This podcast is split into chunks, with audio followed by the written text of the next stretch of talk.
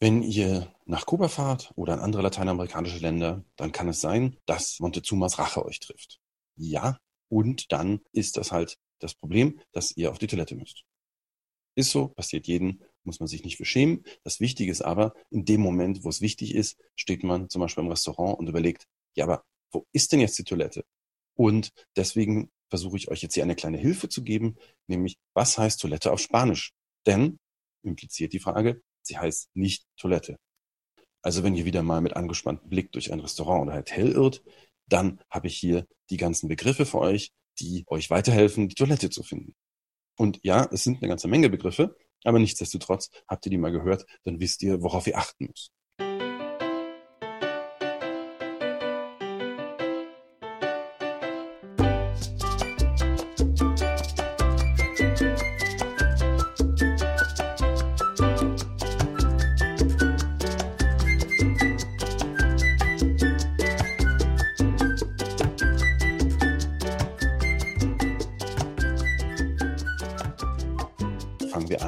Mit den Banyos. Also eigentlich die Bäder, zum Beispiel in Kuba sehr verbreitet. Ähm, wenn ihr also das Schild Banyos seht, wisst ihr, ihr seid richtig.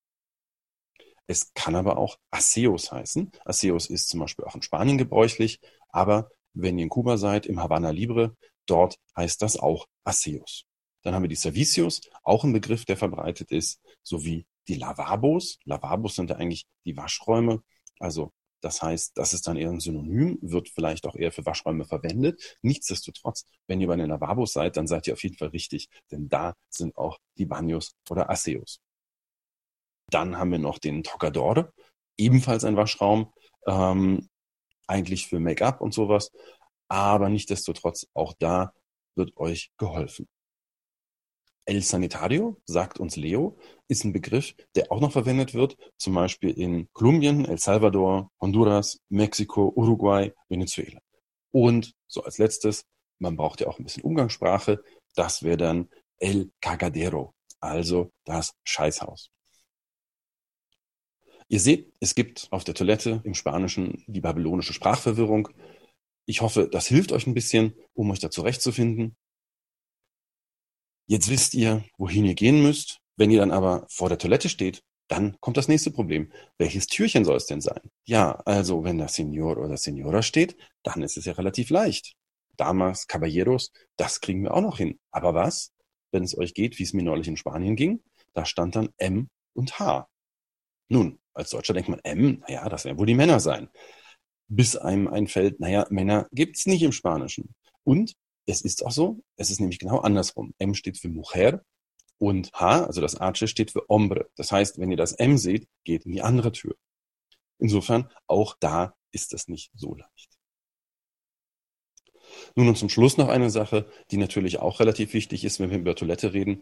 Prophylaxe, was könnt ihr machen, wenn es euch denn erwischt hat? Also welche Medikamente, welche ähm, Mittel solltet ihr mitnehmen?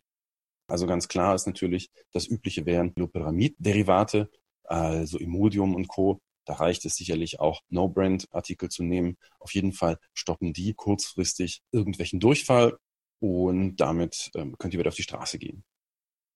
Ihr könnt auch Prophylaxe betreiben. Bekannt wäre da zum Beispiel Perenterol. Das ist ein Mittel auf Hefebasis. Das nehmt ihr schon fünf Tage vor der Reise und das hilft relativ gut, damit ihr nicht, nicht überhaupt erst Durchfall bekommt. Dann gibt es natürlich auch direkte Sachen, also Handdesinfektion. In Kuba habt ihr nicht auf jeder Toilette fließend Wasser oder Seife. Und wenn ihr vor dem Essen auf Toilette geht, dann ist es schon sicherlich gut, ein Handdesinfektionsmittel dabei zu haben. Normalerweise stehe ich auf sowas nicht. Für Kuba habe ich sowas aber dabei. Wenn wir über verschmutztes Wasser reden, dann ist es auch noch wichtig, darüber zu reden, was man trinkt. Also Wasserflaschen kaufen, die bekommt ihr normalerweise überall. Damit fahrt ihr relativ gut. Auch im Restaurant, wenn man da Wasser bestellt, bekommt man in Kuba immer Wasserflaschen und die werden am Tisch geöffnet. Idealerweise nehmt ihr dann welche mit Kohlensäure. Wenn die aufgemacht werden, dann zischt es, dann wisst ihr, das Ding ist frisch und niemand hat da dran rumgefummelt. Das ist auch der Standard, das wird so gemacht. Da könnt ihr euch schon drauf verlassen. Wer nun aber sowas wie Cocktails trinken möchte, der hat das Problem mit den Eiswürfeln. Die werden natürlich aus Leitungswasser gemacht. Und was man auch noch berücksichtigen muss, ist, dass das Glas natürlich auch mit Leitungswasser abgewaschen wird. Auf Eiswürfel könnt ihr verzichten. Das heißt aber noch lange nicht, dass ihr nicht auch kontaminiertes Wasser habt. Das, was am besten funktioniert, und das ist jetzt kein Witz, ist Alkohol. Also, ihr solltet reichlich Rum in eurem Cocktail haben, denn wenn der Alkoholgehalt des Getränks über 10% liegt, dann wird das meiste an Bakterien und Viren abgetötet. Da gibt es Untersuchungen, das ist also wirklich kein Witz. Insofern, das ist ja auch so, warum wir in Europa gewohnt sind, Alkohol zu trinken, im Vergleich zum Beispiel zu den Asiaten. Also insofern ähm, reichlich Rum in den Cocktail, dann funktioniert es auch und ihr werdet keine Probleme bekommen.